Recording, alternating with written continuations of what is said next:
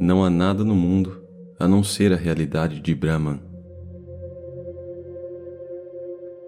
Existência, conhecimento, bem-aventurança. Não há existência real para qualquer pessoa ou coisa que vemos.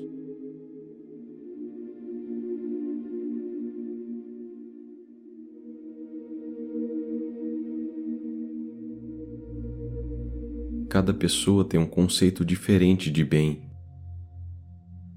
Aquele que acredita que o ser humano é uma entidade meramente física busca para si e para seus entes queridos conforto e segurança no plano físico. Aquele que dá mais importância à mente tenta cultivá-la com a literatura, a filosofia, a arte e o estudo da ciência. Por outro lado, aquele que se sente como uma alma imortal busca o conhecimento supremo ou a comunhão com Deus.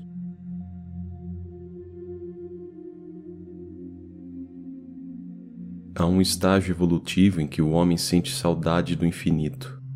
Então os laços que o prendem começam a se afrouxar.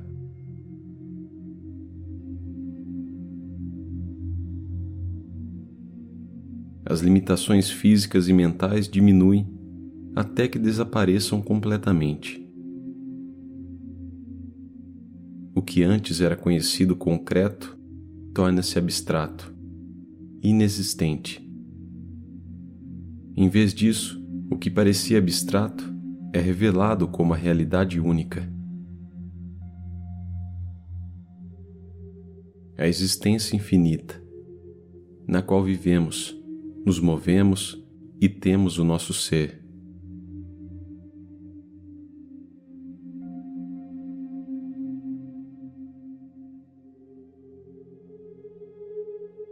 As três doutrinas do não dualismo, Advaita, dualismo não qualificado, Vishista Advaita, e dualismo, Dvaita, são aceitas pela mente de acordo com o estágio de seu progresso.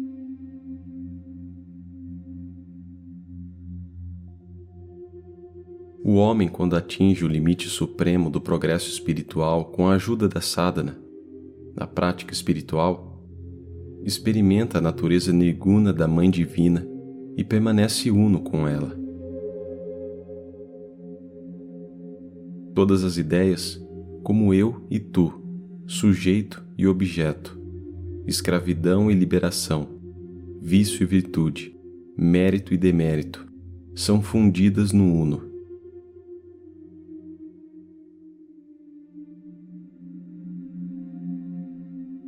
Advaita Gnana, o conhecimento da não dualidade.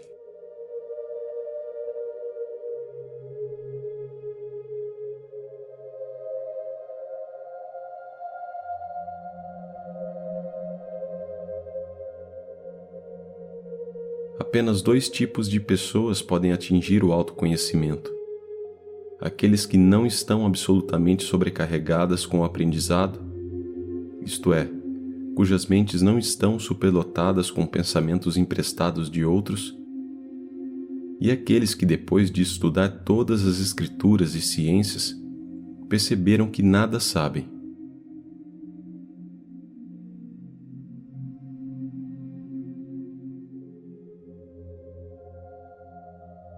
O que é ignorância?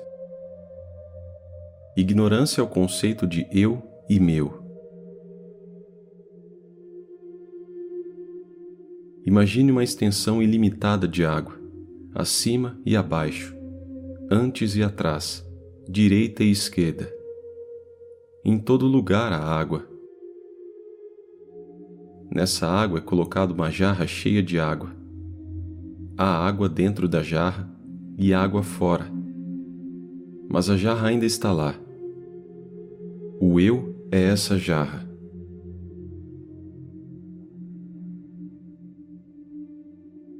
Espírito ou consciência significa o ser, que é da natureza do puro conhecimento. E matéria significa o corpo, os sentidos e similares.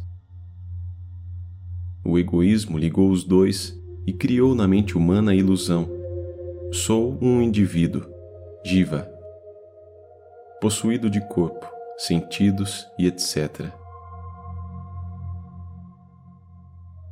Ninguém pode fazer qualquer progresso se não cortar esse laço em pedaços.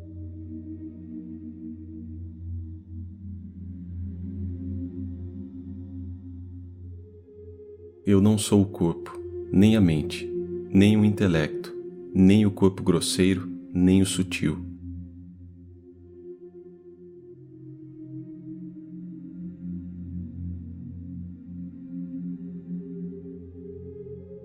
Pegue uma fruta e tente determinar qual das três, casca, sementes ou polpa, é a fruta.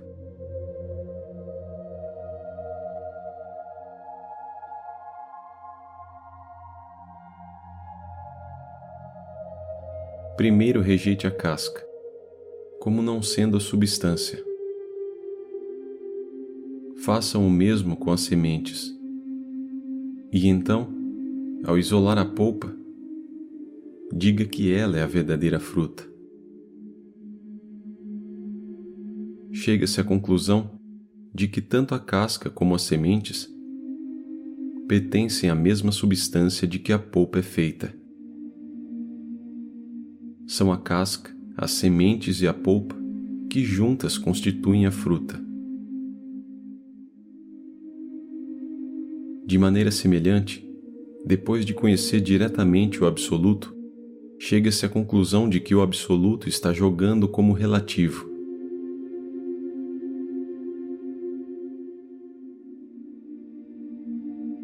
Ao remover as envolturas do tronco da bananeira, atingem a resina que consideram a essência. Compreendem que a resina pertence às envolturas e que as envolturas pertencem à resina ambas constituem o tronco.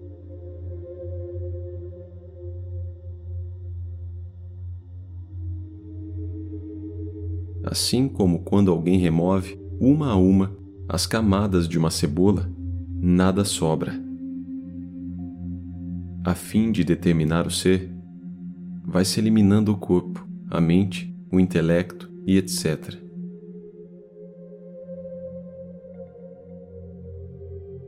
verifica-se que nenhum desses é o ser, e que nada há separado, chamado eu, mas tudo é ele. Nada a não ser ele.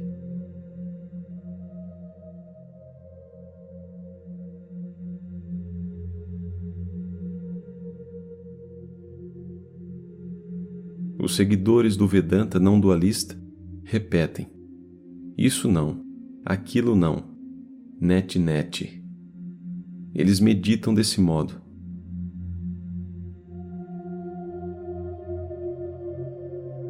De acordo com esse entendimento, o eu é irreal. O mundo é falso, é tudo um sonho.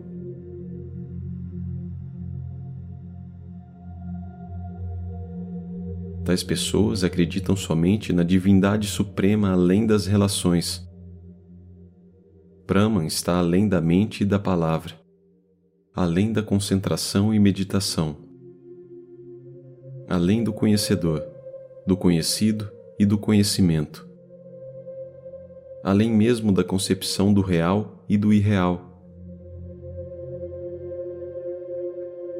Em suma, está além de toda relatividade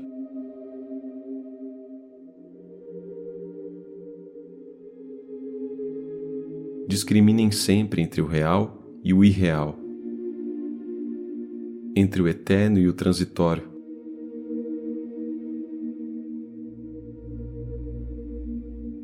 Abandonem então o que é transitório e fixem a mente no eterno.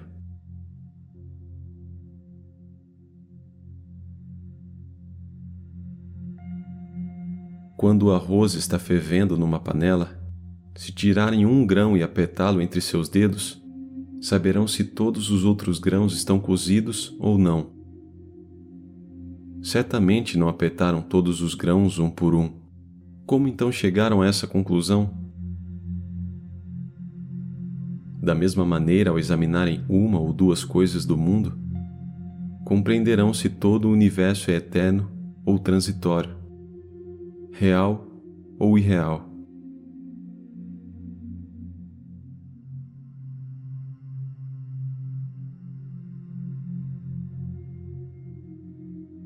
Um homem nasce, vive por algum tempo e depois morre. O mesmo ocorre com uma vaca e uma árvore. Ao examinarem as coisas dessa maneira, concluem que o que tem nome e forma segue essa lei. A terra, o sol, a lua e etc. têm nomes e formas, portanto, são da mesma natureza. Dessa maneira, sabem que todas as coisas deste universo são parecidas. Conhecem a natureza de todas as coisas do mundo, não é? Assim, logo que souberem que o mundo é transitório e irreal, deixarão de amá-lo.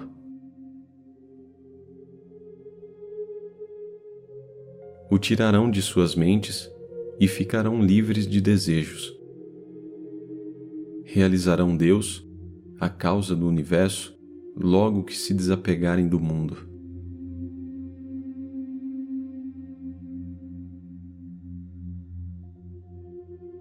O caminho do conhecimento, Gnana Yoga, consiste em Shravana, ouvir as instruções de um professor.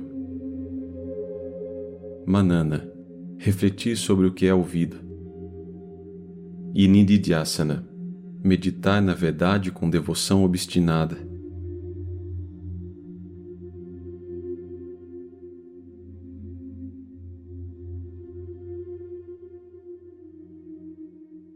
Ouvir, pensar e meditar. Primeiro ouvir. Primeiro você ouve que Brahma é real e o universo é irreal.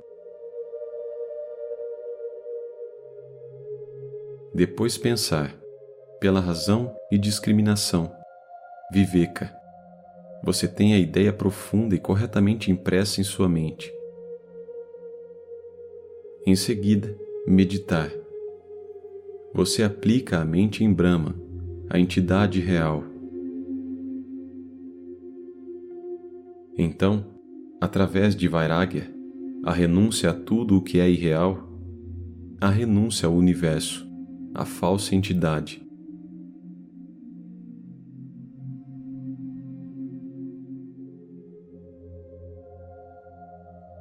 De que adianta ouvir e compreender, mas não abandonar o irreal? É como o conhecimento das pessoas mundanas. Não se pode atingir a realidade por meio desse conhecimento. É necessário convicção. A renúncia é imperativa é somente assim que se pode ser bem-sucedido. Caso contrário, você pode repetir: não há espinho, nem picada. Mas no momento em que toca o espinho, sente a picada e grita de dor. Simplesmente diz: não há universo, ele é irreal, somente Brahman existe.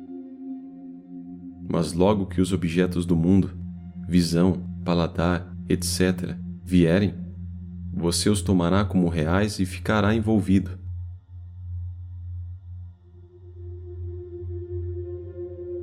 O barco pode estar na água, mas a água não deve entrar no barco. O aspirante pode viver no mundo, mas o mundo não deve viver dentro dele.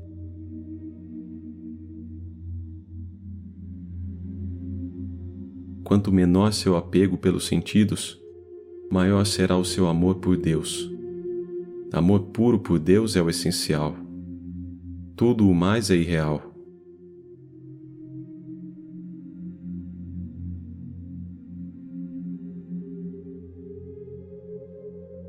Medite sobre o conhecimento e a bem-aventurança eterna, e você também terá bem-aventurança.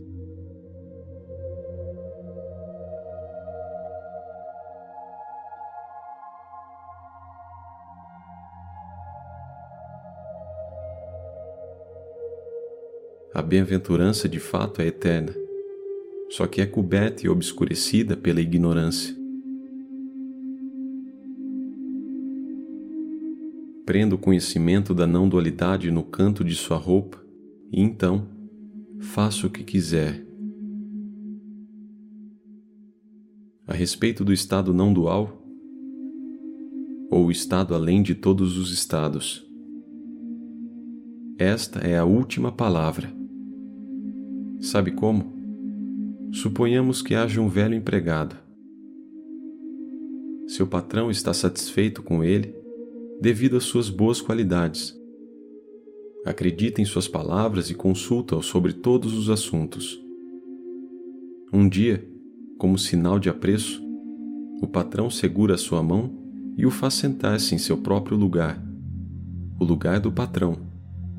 O empregado, envergonhado, hesita.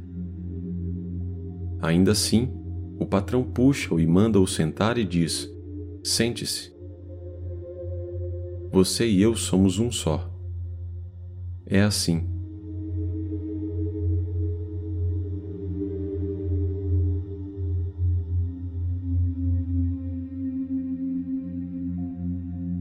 Meus filhos, essa é a verdade suprema a ser realizada. Esta verdade está além da mente humana e intelecto. Como pode ser falado ou explicado por palavras? Assim que alguém tenta dizer algo, o dualismo torna-se inevitável. Enquanto houver pensamento, imaginação, também há dualismo na mente. Não dualismo não é assunto para ser descrito aquele que realizou o estado não dual torna-se silencioso.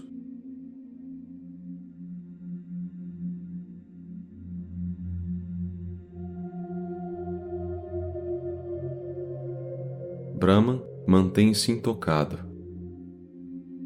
O que Brahman é não pode ser descrito. Nunca ninguém foi capaz de dizer o que Brahman é.